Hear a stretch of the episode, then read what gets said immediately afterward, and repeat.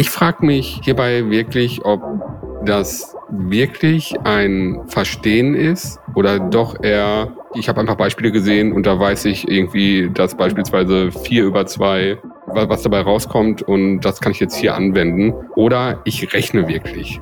Also das ist für mich auch echt eine Sache, die kann ich nicht beantworten.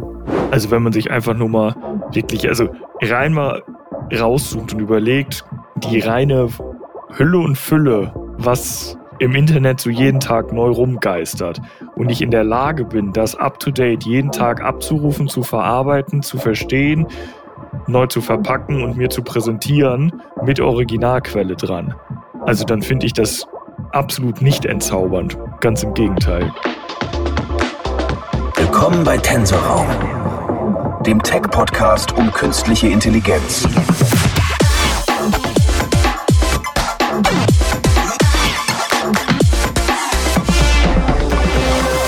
Willkommen zu einer neuen Folge Tensorraum, der KI-Podcast. Einmal die Woche sprechen wir hier über aktuelle Themen im Bereich künstliche Intelligenz.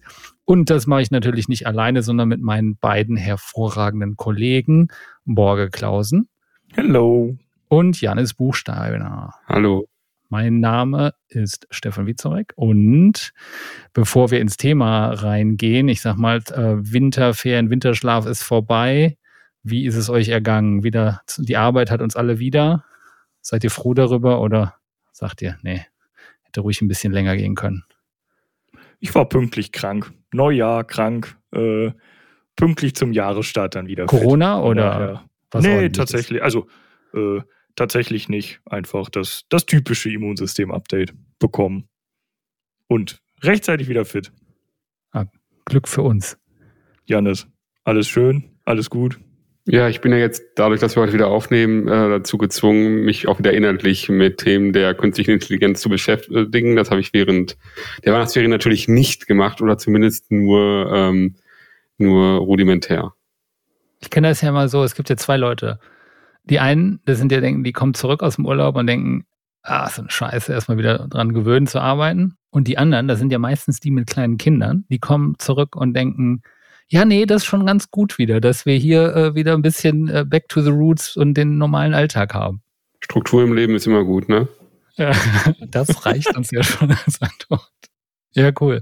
Vielleicht nochmal generell, ne, erstmal vielen Dank an alle, die uns da draußen gehört haben. Wir haben ja die ersten Folgen released und haben da auch einiges an Feedback eingesammelt. Wir freuen uns darüber, haben ja auch da doch äh, einige Zuhörer mittlerweile, also für unsere ja, minimalen Erwartungen dann einigermaßen gut. Dafür erstmal viel, großes Dankeschön.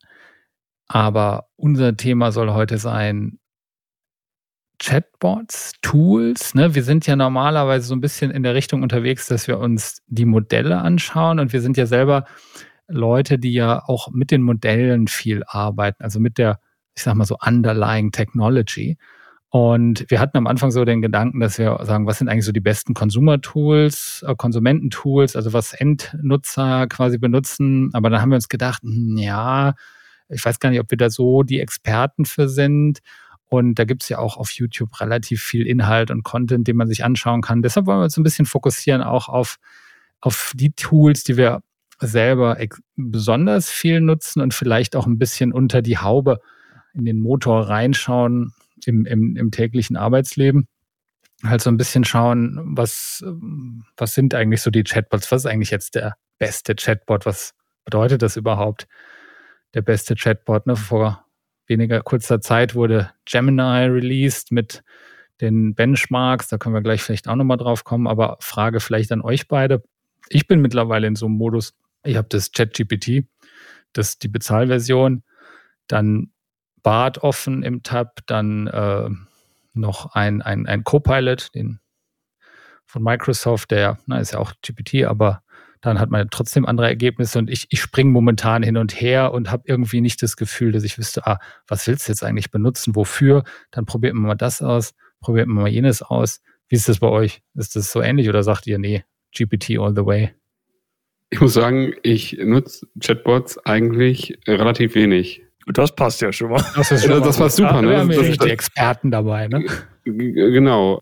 Ich benutze es wahrscheinlich sogar noch weniger als meine Frau, die äh, da super viel mit äh, rumspielt. Es liegt aber auch so ein bisschen daran, wenn ich irgendwie mal was ausprobieren will, jetzt auch vielleicht jetzt auch so irgendwie beruflich, wenn, wenn man eine Idee hat, man möchte gucken, wie funktioniert das, dann nehme ich mir irgendwas. Soll heißen, der kürzeste Weg ist wahrscheinlich ChatGPT und ähm, über die API irgendwas ausprobieren. Ich habe irgendeinen Gedanken, wie könnte das aussehen, funktioniert das, testen und dann kriegt man jetzt schon so ein Gespür, okay, grundsätzlich kommt da was bei rum, was ähm, in die richtige Richtung geht oder nee, das, das, das scheint nicht zu funktionieren. Und das ist für mich quasi das, was ich beantwortet haben möchte. Mir geht es im ersten Moment gar nicht so sehr um die Lösung meiner, meiner Aufgabe, sondern darum, ist meine Aufgabe überhaupt lösbar? Und da ist es für mich erstmal zweitrangig, welches Tool ich jetzt benutze. Diese Frage kommt dann erst quasi nachgelagert.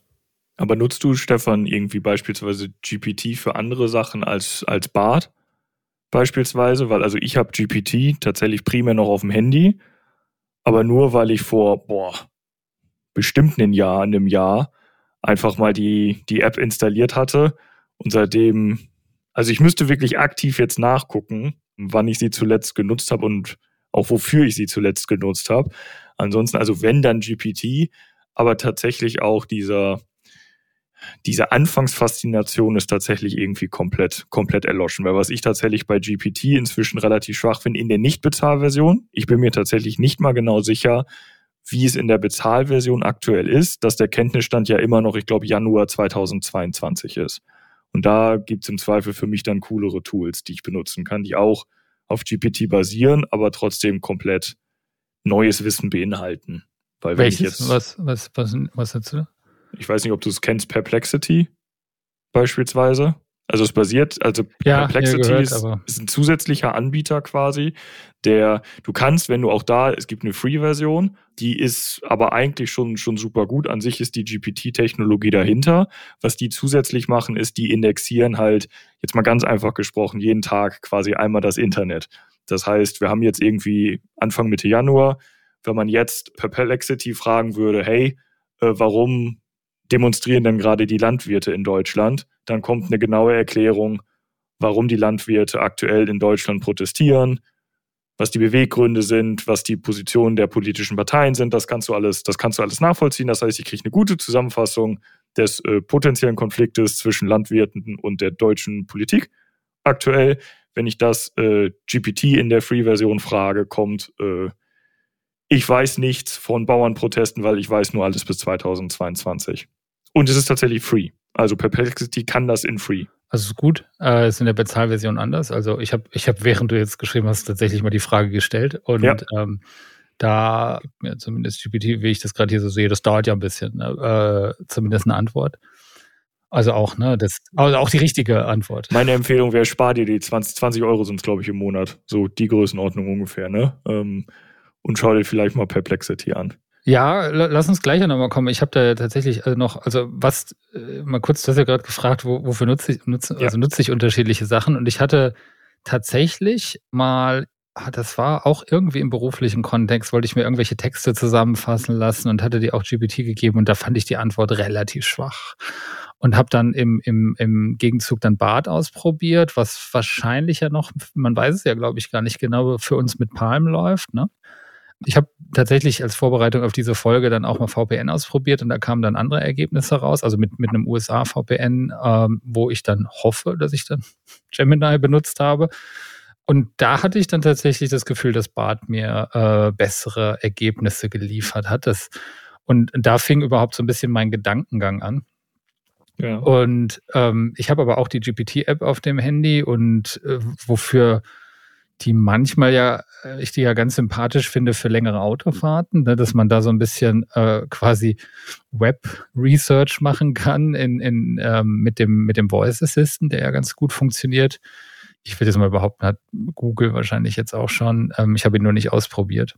Und mein Problem ist ja eher ein emotionales, dass ich denke, ich habe jetzt hier drei Optionen. Und übrigens, wo ich mittlerweile eher lande, ist der Copilot können wir auch nachher nochmal zu sprechen. Und ich weiß, und ich würde gerne einfach die beste benutzen. Ich will also, ich will, was ist denn jetzt die beste? Also, sag, also ich würde gerne das Tool nutzen, was mir einigermaßen solide Informationen gibt. Und da struggle ich dann immer so ein bisschen, wenn du weißt nicht, ja, keine Ahnung, was ist denn das? Und ich, die Frage, die ich mir damit her einstelle, ist ja, wer gewinnt das Rennen? Ne, so ein bisschen, wenn es, es gibt für mich so gefühlt zwei Gruppen.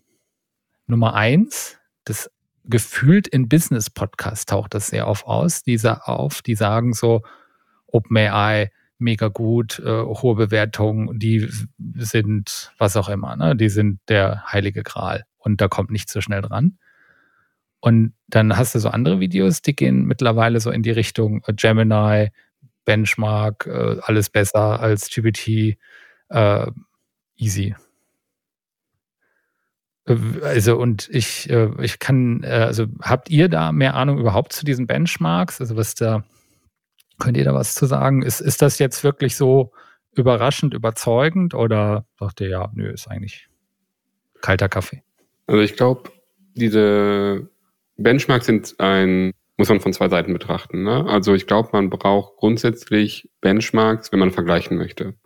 Das ist nicht nur bei diesen Modellen so, das ist ja überall so. Ne? Also ich, ich, ich habe zwei Autos, die möchte ich miteinander vergleichen. Ähm, kann vielleicht sagen, welches schöner ist. Aber wenn ich einen objektiven Vergleich anstellen möchte, dann gucke ich auf die Kennzahlen, dann gucke ich irgendwie auf die Leistung, dann gucke ich auf den Benzinverbrauch und so weiter und so fort. Und anhand dieser Kriterien kann ich dann halt am Ende eine Aussage treffen, welches in gewissen Kategorien besser ist. Und es mag auch sein, dass ein Auto in allen Kategorien besser ist. Bleibt drin dennoch die Frage, ähm, ist es dann das für mich beste Auto? Weil da kommt nämlich jetzt der, der zweite Aspekt zum Tragen.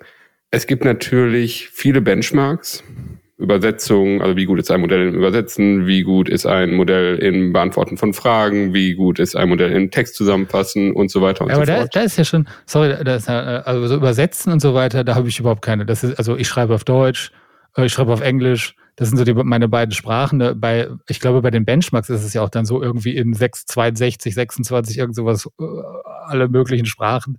I don't care. Ja. Deutsch, Englisch, das sind die Sprachen, die mich interessieren.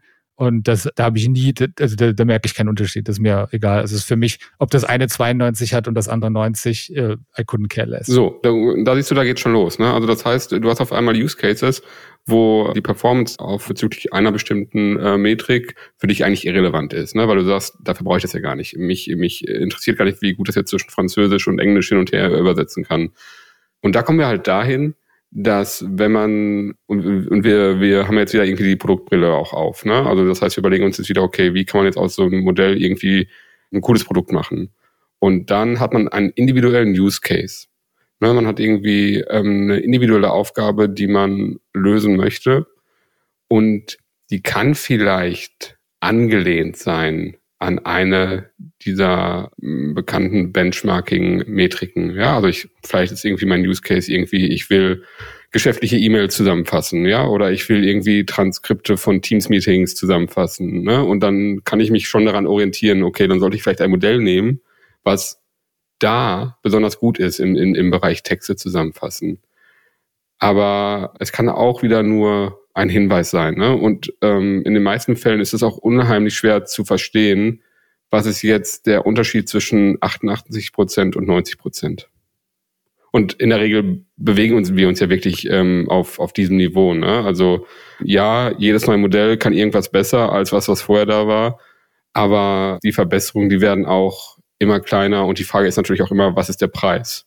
Ganz kurz nur mal eingeworfen, sind wir uns sicher, dass alle was mit diesen Benchmarks anfangen können?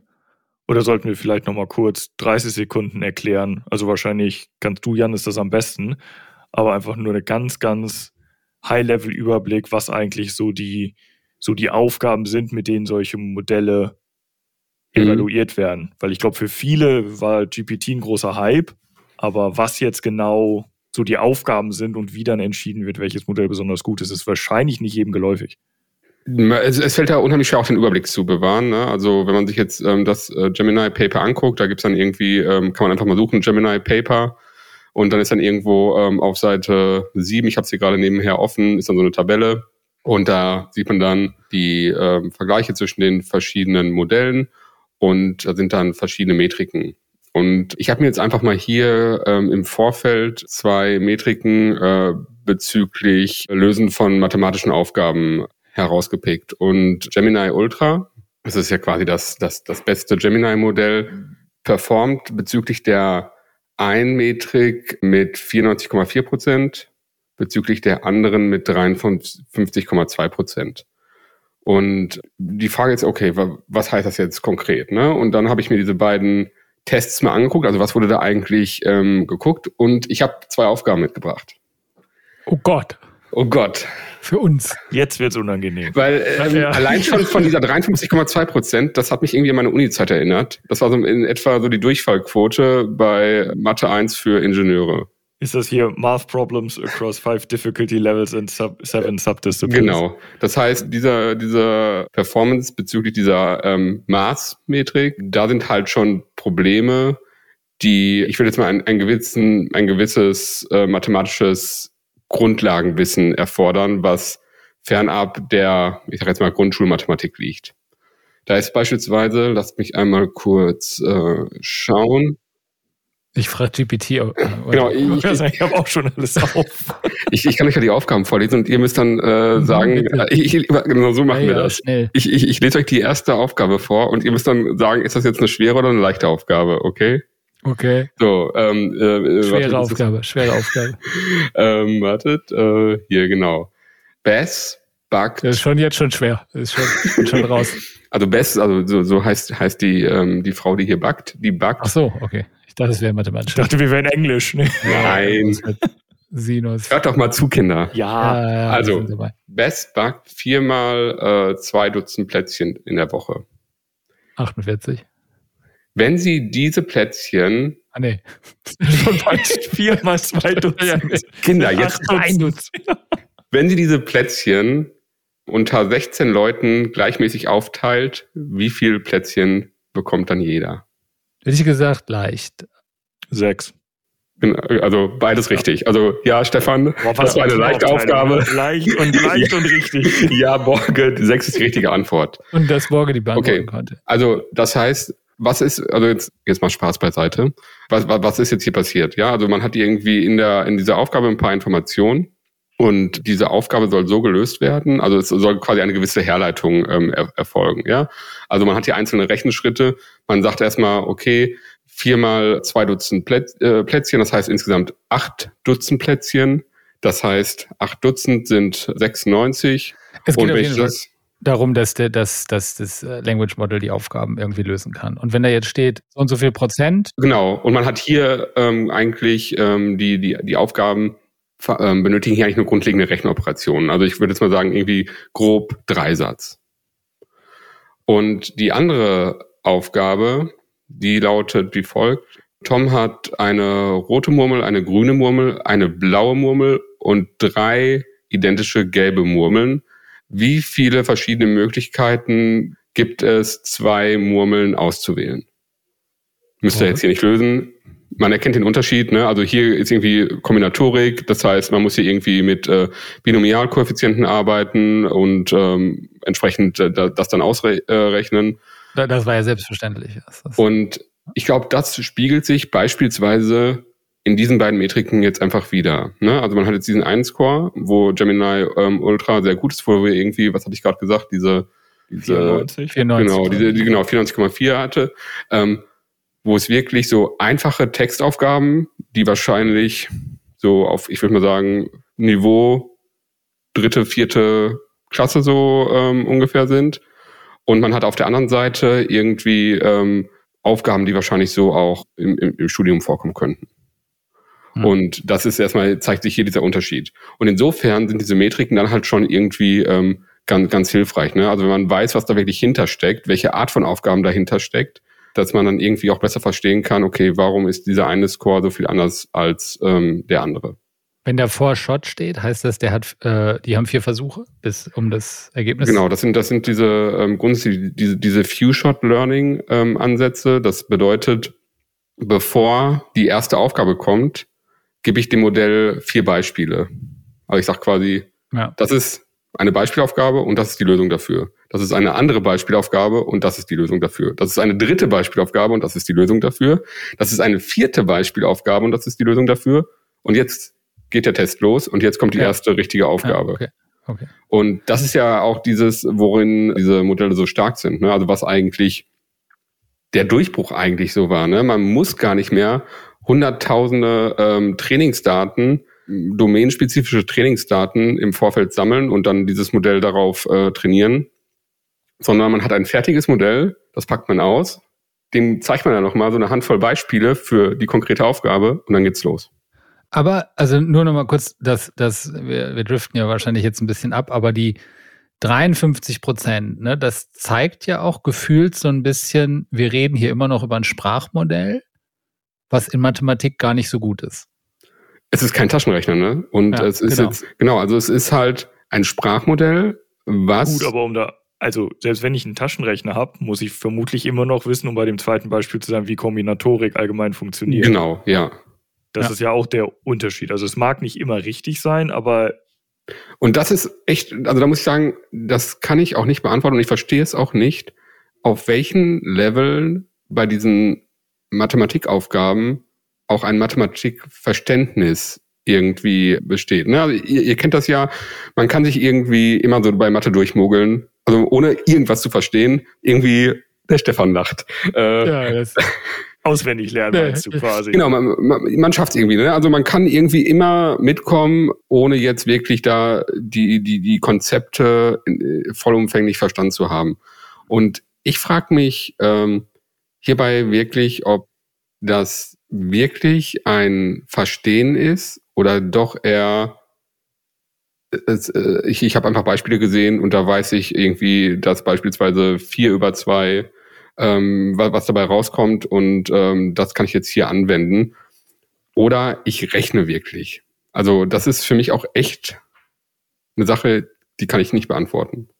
Vielleicht mal, um zurückzukommen von der Mathe zu der Frage, weil du sagst ja von, ne, welches Auto möchte ich mir eigentlich kaufen und welche Benchmarks sind da für mich relevant.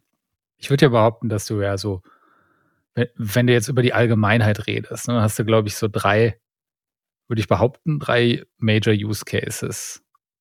Bestimmt falsch, aber lass mal überlegen. Und zwar hätte ich gesagt, das eine ist ähm, Textgenerierung. Ne? Schreibt mir irgendwas oder ich gebe ihm Text und, und er soll den korrigieren oder hinzufügen, anders schreiben.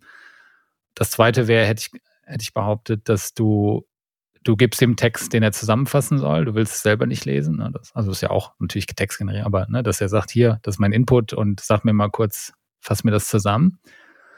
Und der dritte Use Case, das ist der, den ich für den allerwichtigsten halte. Und das ist ja quasi eine gute Suche im Internet. Das ist das Beispiel von Borge gerade, was er meinte, ne? mit, ja. mit hier sag mir jetzt, was jetzt gerade passiert. Und da glaube ich, dass das die größte Stärke und der größte Wert von LLMs sein wird. Weil du hast, ihr habt, das ist vorhin auch schon gesagt, so ein bisschen, die Faszination ist so ein bisschen vorbei. Ja, cool, ich kann jetzt mit jemandem chatten und der kann mir ein paar Sachen sagen oder kann Sachen. Und diese, diese Sachen, irgendwelche, äh, ne, dass, dass er mir Texte schreibt oder so, das ist ganz nett, das wirst du dann irgendwann in allen Tools haben und so weiter. Aber der wirkliche Durchbruch, der wird dadurch entstehen, dass, dass so ein Tool, und da können wir, ich habe da mal ein paar Sachen ausprobiert, da, dass du quasi sagst, hier eine Frage stellst und der aus mehreren Webseiten quasi dir relevante Informationen raussucht und zusammenfasst, die dann er auch in der vielleicht in der Lage ist, selber zu sagen, ja, das ist einigermaßen richtig. Ja, vor allem, wenn du es halt dazu noch hast, und das ist bei, bei Perplexity beispielsweise auch gegeben, du hast sofort die, die drei, vier relevantesten Quellen als Link oben vorhanden.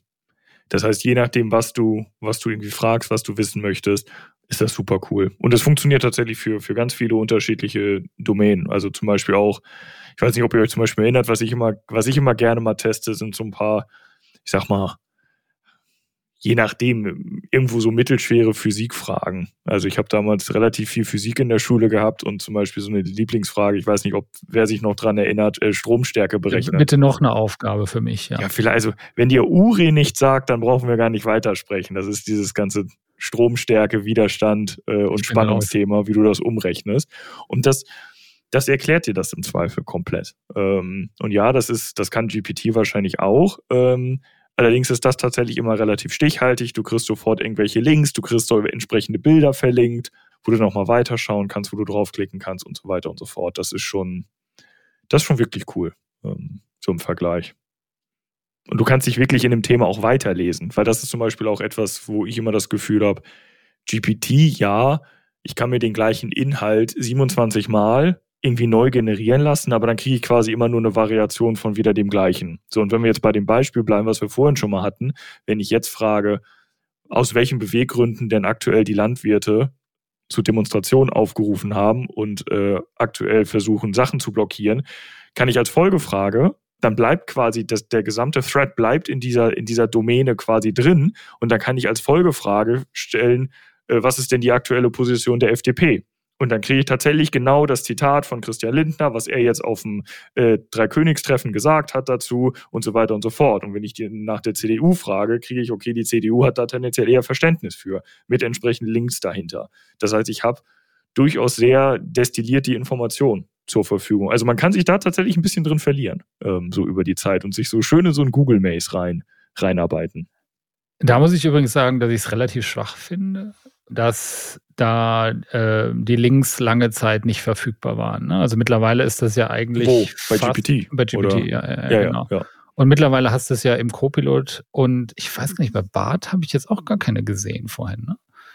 Ähm, also im, im, generell den, den Microsoft Copilot, den finde ich mittlerweile ist so mein Favorit in vielerlei Hinsicht. Also da habe ich von der Usability bisher das beste Gefühl. Also es gibt es auch ist tatsächlich auch for free übrigens. Und erlaubt dir auch die Suche und hat sogar eine DALI-Integration, was ich generell immer als, als großen Mehrwert gesehen habe. Das finde ich so spannend. Wo kommt dieser Mehrwert her? Also so ein bisschen wie Janis am Anfang sagte, ja, so, so, GPT benutzt er nicht. Das ist tatsächlich, also wenn du mich jetzt gefragt hättest, Mensch Borge, such mal irgendwie die coolsten AI-Tools raus. Ich hätte einen kompletten Bogen um diese ganze Bildergeneration gemacht. Ich verstehe das auch nicht, aber als, so als Privatnutzer, warum? Was ist da als Privatnutzer so faszinierend bei Bilder zu generieren? Also ich habe das eine Viertelstunde mal gemacht, habe gesagt, ja cool, okay, dann habe ich drei Artworks ausprobiert und dann ja, und soll ich mir jetzt meine Wohnung vollpflastern mit irgendwelchen Bildern oder also? Absolut, ja, nein, also also für euch, äh, also da, dann unterschreibe ich äh, für den normalen also Average Joe sozusagen überhaupt, äh, nee, nicht nicht relevant, ja.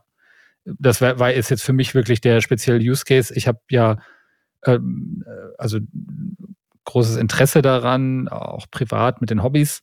Und da habe ich relativ viel früher mit, mit Journey ausprobiert. Und da habe ich immer gedacht, ja, Midjourney ist der, das ist das geile Tool. Ne? Ich habe die ganzen Sachen gelernt, das ist ja nicht leicht zu bedienen. Ne? Und ähm, das war dann. Aber wofür denn? Hast du, hast du noch drei andere Podcasts und musst das Cover erstellen? Oder also warum? Weil du wirst ja, ja. Ich habe als, als Hobby ja Brettspiele und äh, da bin ich immer ein bisschen unterwegs, auch mal so eigene Designs für Brettspiele zu entwickeln. Okay, und da kommt, das, kommt klar, das quasi ja. so her. Daher, äh, ne, das ist. Ja, dann ist es wahrscheinlich wirklich auch so ein bisschen, so, aber, so ein bisschen, ja. Äh, was, was für mich die Erleuchtung war, war so ein bisschen, ist als, also Dali habe ich immer links liegen gelassen, ne, also mit Journey-Zeiten. Die Bilder waren einfach so schwach und so schlecht, Stable Diffusion ähnlich. Und du, aber in dem Moment, wo DALI 3 dann auch rauskam, das war natürlich dann nochmal besser und in GPT integriert war. Das hat dir so viel Kontrolle darüber gegeben, über, über die Bilder, diese zu erstellen. Da war in dem Moment, obwohl mit Midjourney quasi die kreativeren oder verrückteren Sachen ausgeliefert hat, ähm, das willst du ja irgendwann nicht mehr. Du willst irgendwann in der Lage sein, konstant immer das Gleiche zu generieren, was mit Midjourney auch geht, aber deutlich komplexer. Und dass du einfach sagen willst, ja, nee, der soll kein Schwert in der Hand haben, sondern eine Axt oder was auch immer. Und bei Dali hat es einfach funktioniert. Das ist einfach geschrieben und das hat sofort funktioniert. Das ist bei Midjourney ein Riesendrama gewesen. Und daher, das ist für mich nochmal so ein anderes Thema, dass man ja der Christian hat das mal erwähnt in einer der vorherigen Folgen, wo er gesagt hat, der, ähm, dass so äh, äh Language Interfaces ja eigentlich nie gewollt waren bis heute. Ne? Dass du sagst, du willst immer irgendein UI haben oder sonstiges, irgendwelche Knöpfe zum Drücken. Und, und jetzt bist du, warum? Ne? Weil du ja meistens ja auch sehr äh, äh digitale Entscheidungen hast. Ne? Also das und das und, und durch die, die Texteingabe bist du ja zum ersten Mal wirklich so, dass du sagst, ja, da ist das gar nicht so verkehrt, wirklich ein, ein Language Interface zu haben, was du als Input benutzt. Aber wir driften ab, glaube ich. Aber das ist, das ist mein, und, und nur um da noch, wo wir eigentlich ja waren, Microsoft Copilot. Ne? Und da sind so Sachen drin wie, so ganz simple Sachen wie, ähm, dass du, wenn du äh, äh, äh dort dir ein Bild generieren lässt, dass er zum Beispiel zwei Bilder vorschlägt. Im ursprünglichen GPT gibt er dir nur eins. Außer du benutzt dann wiederum diese Customized GPT, dann gibt ja. er dir auch zwei oder drei, weil das ist tatsächlich auch nochmal ganz nett. Können wir auch nochmal gleich ja, aber ich finde, um den, um das so ein bisschen abzuschließen, ich finde tatsächlich nicht, dass wir unbedingt abdriften. Ich kann das nachvollziehen, wahrscheinlich, weil es einfach deinem intrinsischen Interesse so ein bisschen näher ist. Bei mir ist es zum Beispiel, und da bin ich bis heute so ein bisschen, so ein bisschen enttäuscht. Ich warte eigentlich darauf, dass bezüglich Musik irgendwann nochmal wirklich was Cooles kommt. Weil ja, da gibt's schon, äh, da gibt's schon die, die ein oder anderen Tools, die dir das eigentlich, eigentlich ermöglichen, aber ich werde jetzt tatsächlich bewusst irgendwie keine nennen, weil ich finde die bisher alle irgendwie mitteldoof weil ja, die tun am Ende nicht das, was du wirklich willst. Also ich habe vorhin noch wieder eins ausprobiert und ich versuche immer gerne so ein bisschen was Verrücktes, was es nicht gibt. Und was ich versucht hatte zu erstellen, ist äh, My Heart Will Go On von Celine äh, Dion in einem Hardstyle Techno Remix. Und dann kam da irgendwas, was leicht jazzig anmutig war, raus. Und da muss ich sagen, okay, sorry, aber nicht wirklich beeindruckend ist, glaube ich, ja so ein bisschen generell mein gefühlter AI, KI-Tenor, wenn du so in die ganzen Tools reinschaust, ne, wird schnell gesagt, boah, das ist, keine Ahnung, Pika oder so, was so ein Text-to-Video-Tool, was dann, oh, das musst du unbedingt nutzen und das war dann super enttäuschend. Ne? Und du hast, glaube ich, sehr oft, wo du sagst, ja, das ist ganz nett, das ist eine ganz nette Spielerei, aber mehr auch nicht. Ne? Also wo, wo du sagst, da ist man noch ein gutes Stück davon entfernt, ähm, das da wirklich äh, äh, Menschen zu ersetzen. Ja, für mich ist tatsächlich so ein bisschen immer die, die wahre Benchmark ist, benutze ich es länger als eine Viertelstunde. Weil für eine Viertelstunde können mich Sachen tatsächlich kurz mal so ein bisschen fesseln und so, oh Mensch, das ist ja cool. So, aber wenn es dann irgendwie, also es klingt immer so ein bisschen blöd, aber ganz oft, was man ja sieht, sind Anekdoten. Und Anekdoten und tatsächliche Performance sind im Zweifel wirklich zwei Paar Schuhe. Ich kann, egal was ich auf dieser Welt erstelle, kann ich mit ein paar Anekdoten sehr schön aussehen lassen oder sehr, sehr hässlich aussehen lassen. Und in der ersten Viertelstunde sehe ich eigentlich nur Anekdoten. Und entweder, wenn ich gerade Glück habe, sind die super toll, dann denke ich, das ist ja das geilste Tool, was ich jemals gesehen habe. Oder ich habe schwächere Anekdoten, dann denke ich mir, das ist ja kompletter Murks. So, und bisher alle äh, Musik generierenden Tools bisher waren eher die schlechteren äh, Anekdoten. Weil ich halt, für mich ist da Kontrolle sehr wichtig, dass ich wirklich kontrollieren immer, kann, was immer. am Ende generiert wird und nicht irgendwie etwas Generisches. Es klingt nach Musik, also alleine das ist ja schon beeindruckend, dass irgendwie etwas zusammengestellt wird und irgendwie verstanden wird, was Musik überhaupt ist.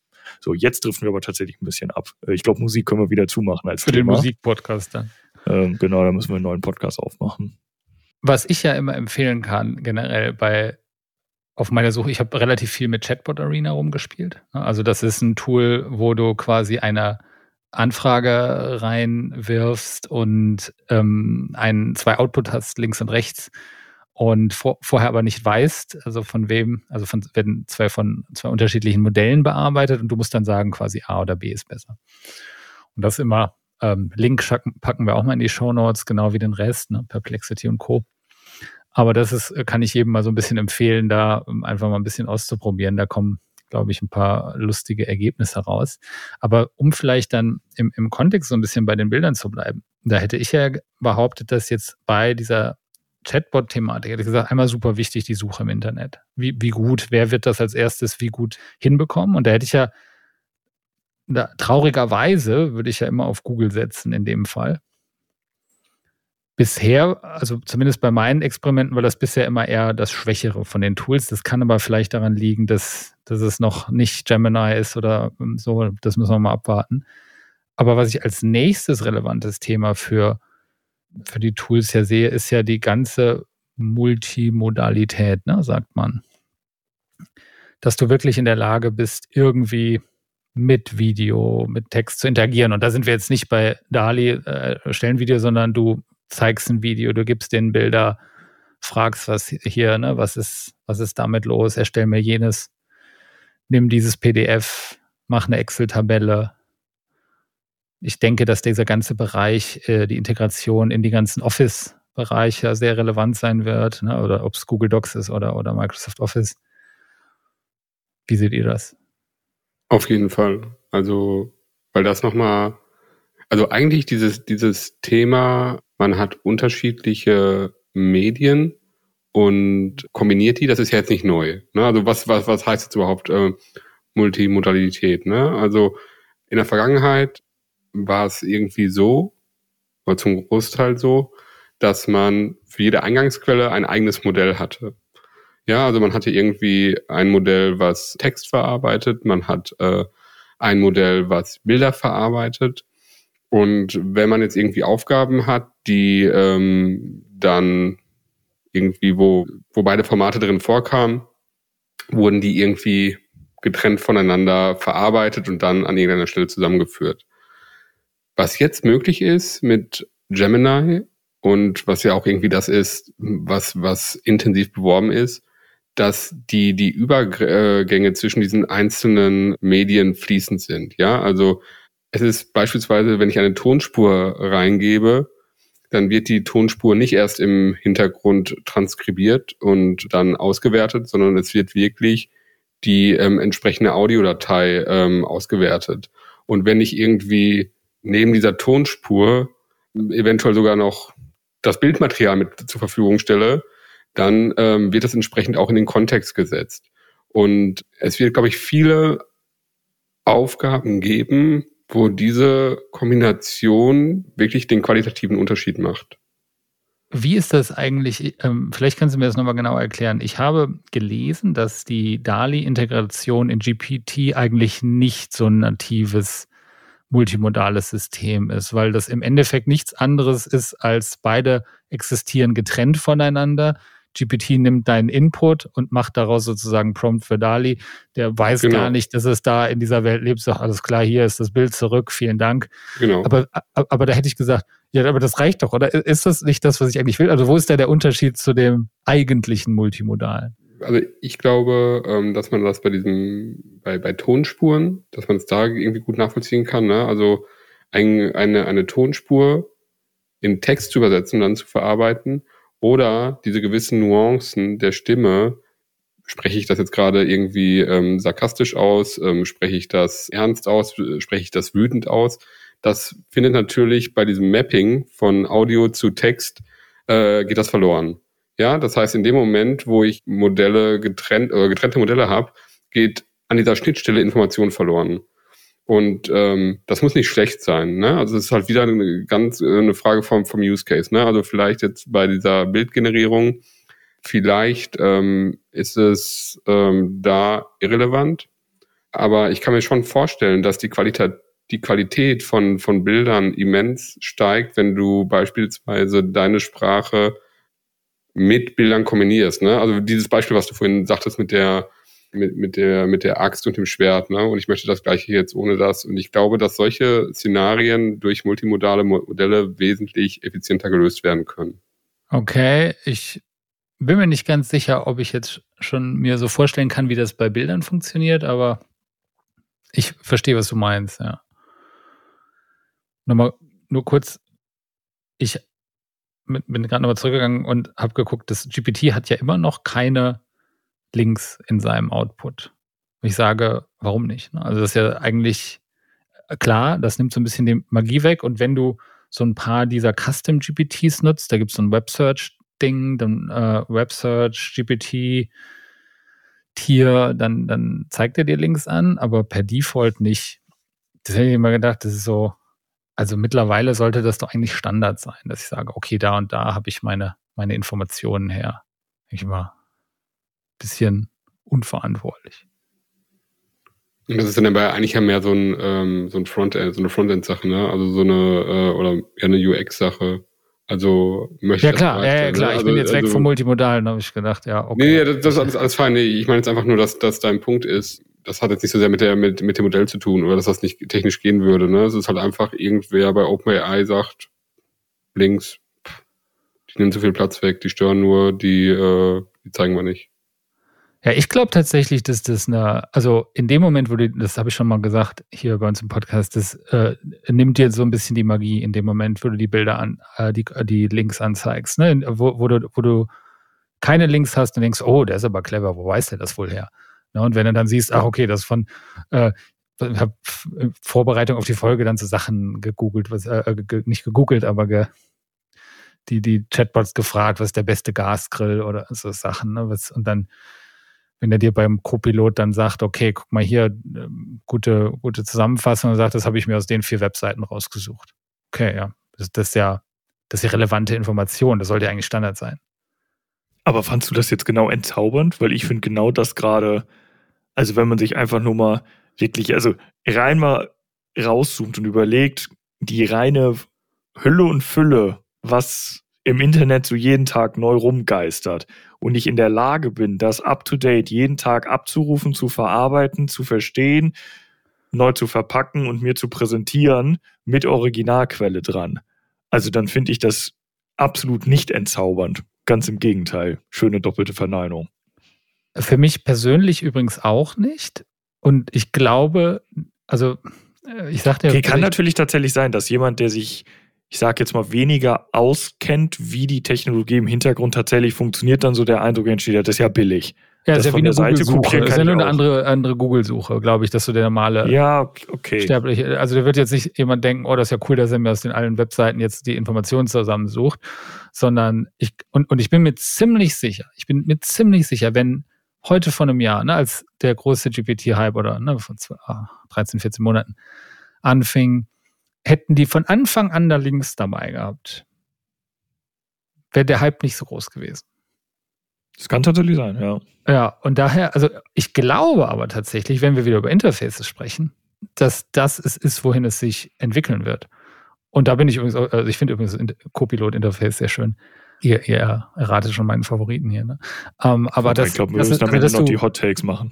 Dass du die, die, also ich bin ja wirklich davon überzeugt, dass die Suche über LLMs entscheidend sein wird und dass das eine der, der Sachen sein wird, die, wofür wir die am meisten nutzen werden. Und da werden wir nicht darum herumkommen, dass du so ein, so ein bisschen so eine Mischung hast, auch diese Webseiten anzuzeigen, in irgendeinem Interface, rechts auf der Seite, nicht nur die Links, sondern ein bisschen mehr. Vielleicht gucken wir auch, dass die Webseite sagt, jenes, das willst du eine von denen anschauen. Da wäre jetzt meine Spekulation, die Folge haben wir eigentlich hinter uns, aber das wäre meine Vermutung, wo sich diese Interfaces hin entwickeln werden. Ja, ich glaube aber tatsächlich und äh, lass uns jetzt wirklich nicht die, nicht die Predictions für das nächste Jahr Folge wieder mhm. aufmachen, aber tatsächlich in Anlehnung an Perplexity gibt es noch ein zweites Tool. Ich glaube, die machen das ganz cool. Also wer, wer Bock hat, kann sich das mal anschauen.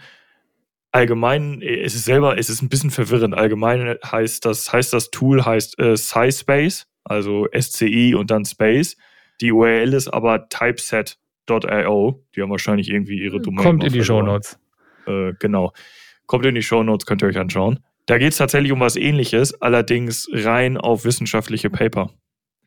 Und ist auch for free.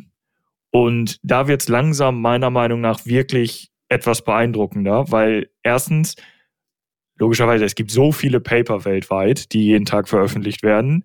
Die zu indizieren, zu verstehen, zu durchsuchen, ist die eigene, auf, eigene Aufgabe schon mal. Ich meine, jeder, der, der mal studiert hat und irgendwie nur eine Abschlussarbeit schreiben durfte, hat wahrscheinlich mehrfach auf den Tisch gehauen mit dem Kopf, ähm, weil man einfach irgendwann gar nichts mehr weiß und äh, vom Hundertste ins Tausendste kommt.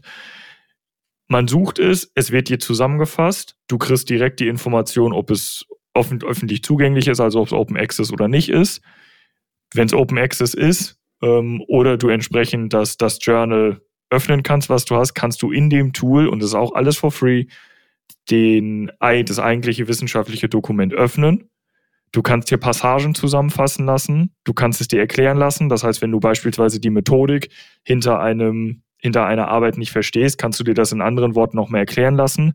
Du kannst sogar ähm, klickst auf einen, auf einen Button, sagst, okay, ich möchte jetzt die, die Mathematik und die Methodik mir erklärt bekommen dann kannst du wirklich per Drag and Drop, per Screenshot auswählen, okay, diese Formel verstehe ich nicht. Dann nimmt er nur genau den Screenshot von dieser Formel und erklärt dir wirklich Schritt für Schritt, was diese Formel heißt. Dann geht quasi ein Copilot rechts wirklich auf der Seite auf. Du kannst sagen, okay, ich verstehe nicht, wofür, wofür PM hier jetzt in dieser Formel steht, dann erläutert der dir das bestmöglich, auch auf Basis von dem Allgemeinwissen, von dem Formel, von dem Domainwissen, was da drin ist.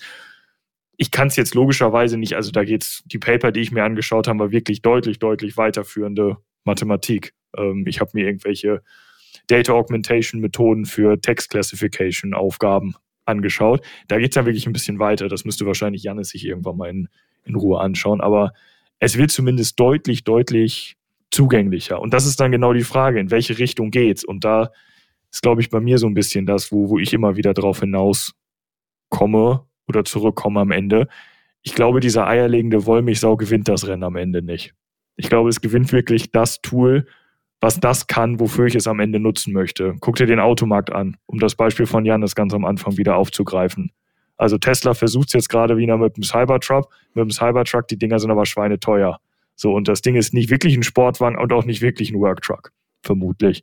So, und wa was ist das beste Auto, was alles am besten kann? Nee, entweder ich will einen schweren Anhänger ziehen, weil ich einen schweren Anhänger ziehen möchte, oder ich möchte möglichst äh, Spritsparen von A nach B kommen, oder ich möchte möglichst die meiste Reichweite haben. Und wenn wir jetzt ich, mal die Umweltbedenken wegnehmen, sind wir jeweils bei einem anderen Auto. Erstmal hoffe ich, dass du recht behältst. Ich glaube aber, dass das Beispiel mit den Autos hinkt. Das wäre so, als würdest du so sagen, ich brauche eine unterschiedliche Suche im Internet. Eine für äh, äh, Paper oder eine für, was weiß ich, äh, Grills und eine für Autos.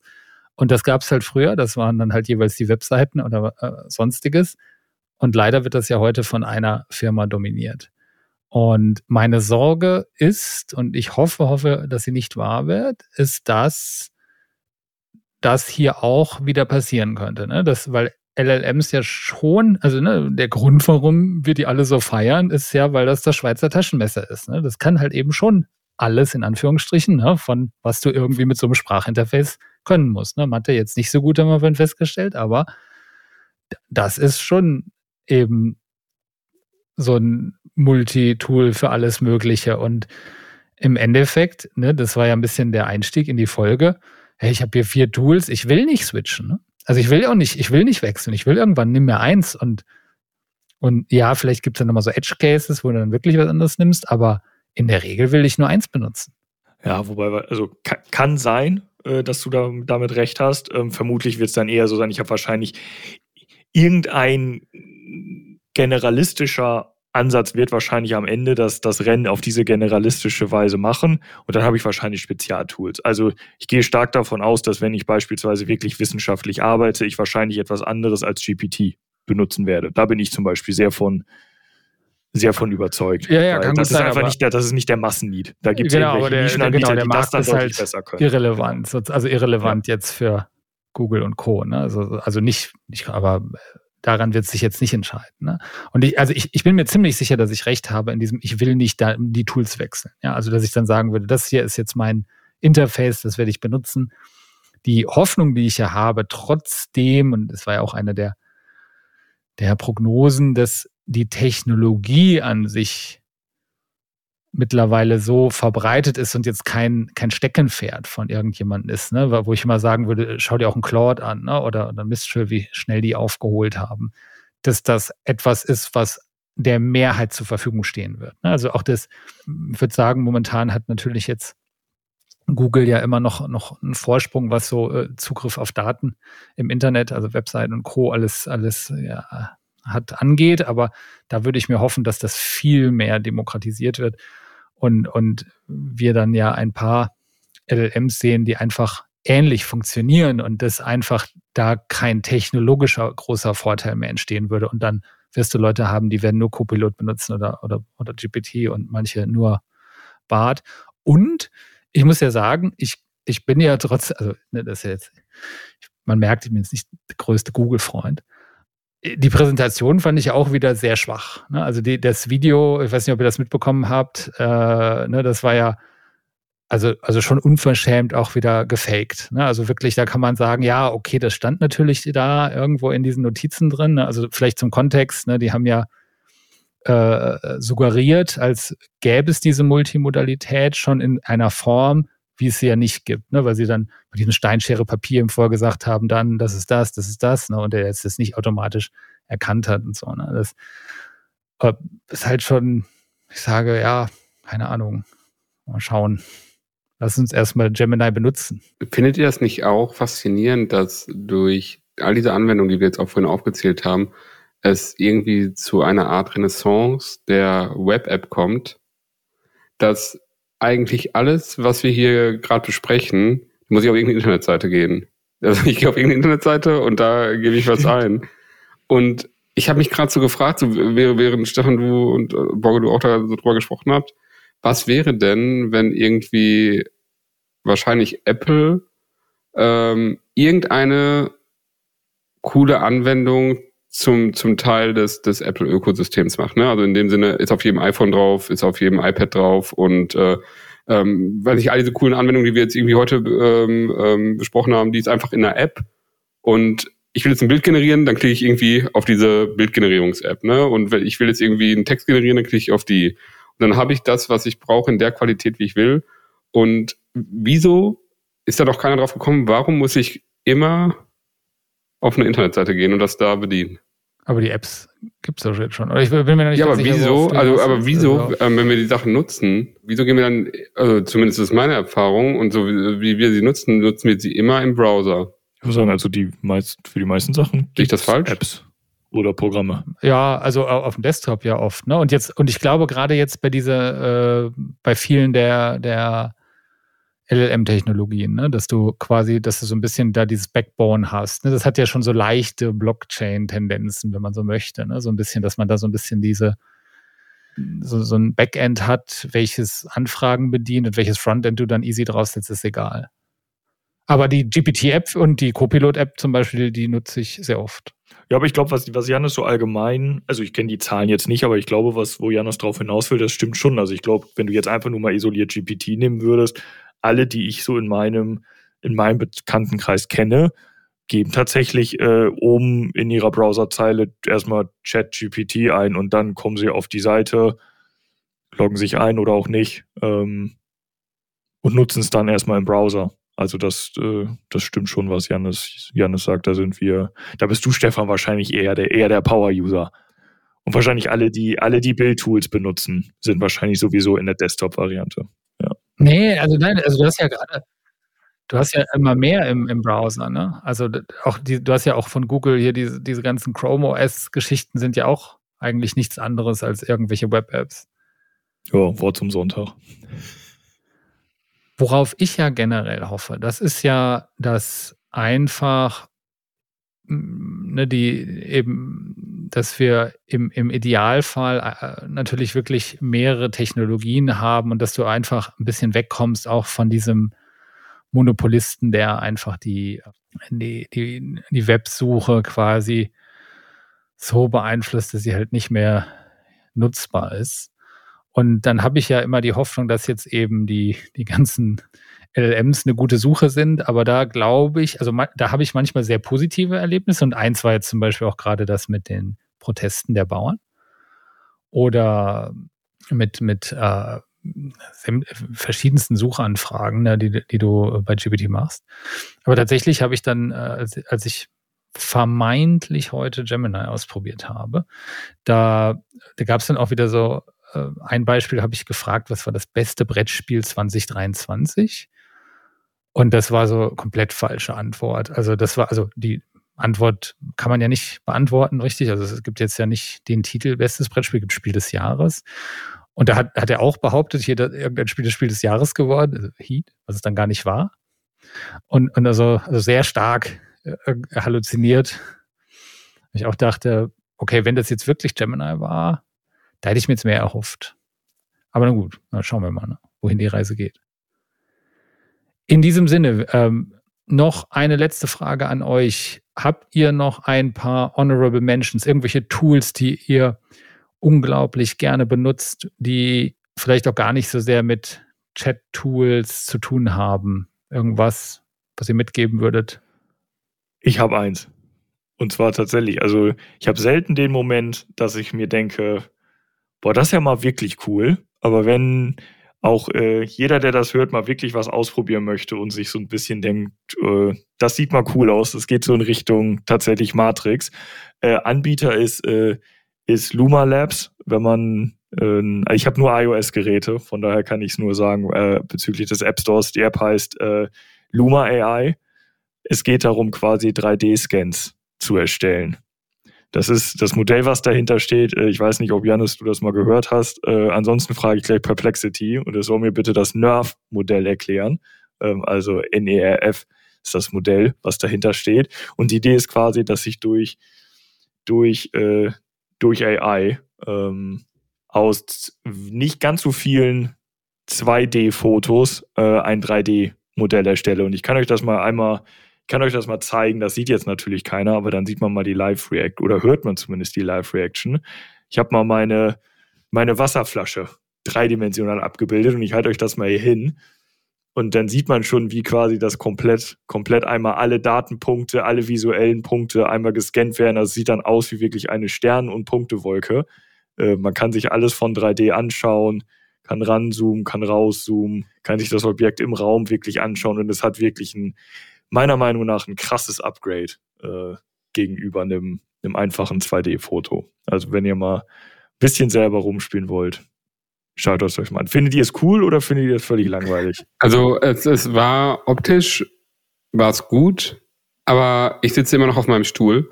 Du hast jetzt auch mein, mein Handy gerade nicht vor dir. Also die, die Frage ist auch hier, ähm, ich sehe den Use Case nicht. Ne? Also, also es ist cool anzusehen, aber auch hier, was, was verkaufen die? Also die verkaufen ja. äh, diese Experience, dass man so sagt. Äh, ich glaube im Nach, also wahrscheinlich wird es. Also ich kann ich kann ich damit jetzt irgendwie 3D-Modelle erstellen? Kann ich jetzt Beispiel? Ist es quasi wie so eine Art 3D-Scanner. Er ersetzt diese App einen 3D-Scanner. Kann ich jetzt irgendwie einen Gegenstand scannen und dann habe ich irgendwie dann äh, ähm, diese eine 3D-Datei und da kann ich mir hinterher den Gegenstand mit einem 3D-Drucker drucken oder ist das sowas? Oder? Nee, also mein, meinem Verständnis nach geht es einfach primär darum, ähm, erstens, sowas ging früher einfach nicht. Also ich weiß nicht, ob ihr diese, diese ganze LIDAR-Technologie kennt, die schweineteuer ist, um irgendwelche Objekte dreidimensional auszumessen.